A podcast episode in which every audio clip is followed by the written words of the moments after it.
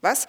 Was, was, würde, was, Was? was, wie viele, Wie viele? was, was, was, was, was, was, wie viele, wie viele, Warum? Blickt Goethe in Weimar. Wie viel? Hat er seinen Leuten im Vergleich zu heute bezahlt? wird man in 100 Jahren noch lesen? 5 Minuten Goethe. Ein Podcast der Goethe-Gesellschaft und Klassikstiftung Weimar. Herzlich willkommen zu einer weiteren Folge von 5 Minuten Goethe. Heute im Gespräch mit Alice Staschkova. Sie ist Professorin für neuere deutsche Literatur an der Friedrich-Schiller-Universität. Jena. Ach ja, stimmt. Danke, Rosa. Bitte, Hannes. Gern geschehen. Aber jetzt weiter im Text. Und neben vielem anderen Schiller-Expertin. Und deswegen sprechen wir heute mit ihr, denn uns erreichten sehr viele Fragen zu der speziellen Beziehung von Goethe und Schiller, wobei bei einigen Fragen mitschwang, dass es doch eine sehr ungleiche Beziehung war und Goethe Schiller für seine Vorhaben wohl häufiger ausnutzte. Alice Taschkova, wie war es denn? Wie war es denn? Ungleich war diese Beziehung allemal. Wir müssen aber überlegen, was ungleich heißt. Die Ungleichheit betrifft doch am ehesten die, die Unterschiedlichkeit der beiden Naturen. Goethe selbst hat es doch so äh, formuliert, es handele sich um zwei Geistesantipoden, die sich hier zufällig trafen. Wenn ungleich also, dann betrifft es tatsächlich die Charaktere, die Art zu arbeiten, die Art zu schreiben, ja, vielleicht auch Umgangsformen, aber auf keinen Fall so etwas wie eine Hierarchie, dass etwa Goethe der Boss wäre und der Schiller der Knecht oder so etwas. Das würde ich auf keinen Fall sagen. Also eine Asymmetrie hat es vielleicht in der ersten Phase gegeben, denn es war Schiller, der um Goethe warb, gewissermaßen taktisch natürlich, denn er versuchte Goethe für die Beteiligung an der neu zu gründenden Zeitschrift Die Horen zu gewinnen. Also es war auch eine Art marktstrategische Kalkülrechnung vielleicht. Jedenfalls aber schrieb Schiller Goethe den berühmten Geburtstagsbrief. Deswegen nennt man den Briefwechsel auch Schiller-Goethe-Briefwechsel und nicht etwa Goethe-Schiller-Briefwechsel. Der zehn Jahre um zehn Jahre jüngere wirbt hier um den älteren. Und ähm, charakterisiert eben diese beiden Charaktere als absolut entgegengesetzt. Und das war vielleicht nicht unklug. Denn ähm, dadurch hat es Schiller vielleicht gemieden, dass sie in eine Art Konkurrenz treten, denke ich mir. Wie beeinflussten sich die beiden denn gegenseitig in ihrer Arbeit? Hm, wir können vielleicht ganz direkt fragen, wie profitierten sie voneinander, nicht wahr?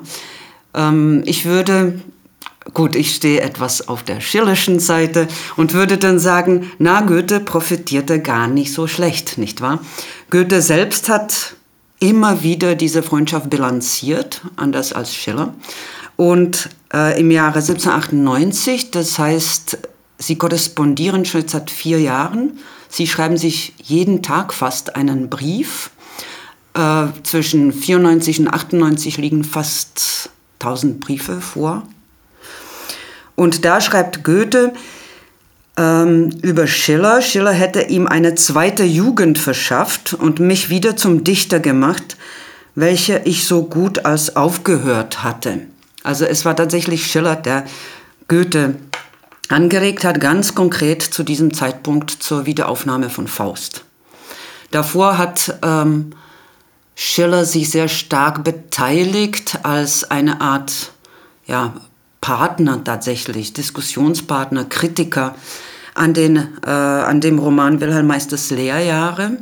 Hier hat er immer wieder, erstaunlich mutig würde man sagen, immer wieder geschrieben, was er sich von den Lehrjahren wünschen würde und so weiter. Er las es ja fleißig. Man muss sich vorstellen, wie viel Zeit und Energie man investierte in diese Produktion des anderen. Nicht, das ist wirklich großartig. Also was für eine Freundschaft, nicht? Oder was für ein, eine Leidenschaft für, für Literatur, für Kunst, aber auch für die, für die Produktion des anderen.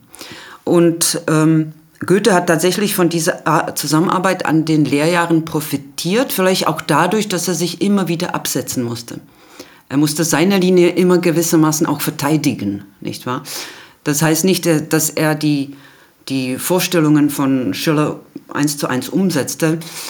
Vielmehr im Gegenteil, nicht? Der musste da sich sozusagen profilieren dem Schillerschen Anspruch gegenüber. Und ähm, er hat wiederum Schiller bei Wallenstein unterstützt.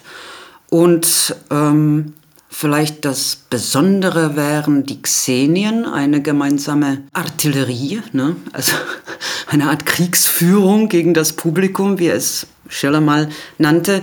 Und dann natürlich die Balladen, die gemeinsame Arbeit an einer Umsetzung einer Theorie in Praxis, also eine Art Laboratorium einerseits, andererseits aber unheimlich erfolgreich. Also wenn wir daran denken, dass man diese Balladen heute in der Schule immer wieder auswendig lernt und so weiter, von Handschuh bis, nicht wahr, dann ist es schon beeindruckend. Also wie diese gemeinsame Arbeit der Geistesantipoden dann tatsächlich funktioniert. Ähm, wenn es eben genau um die Produktivität dieser Zusammenarbeit geht, haben wir es dann hier vielleicht mit dem seltenen Fall zu tun, dass sich zwei tatsächlich ebenbürtige Schriftsteller getroffen haben, um zusammenzuarbeiten?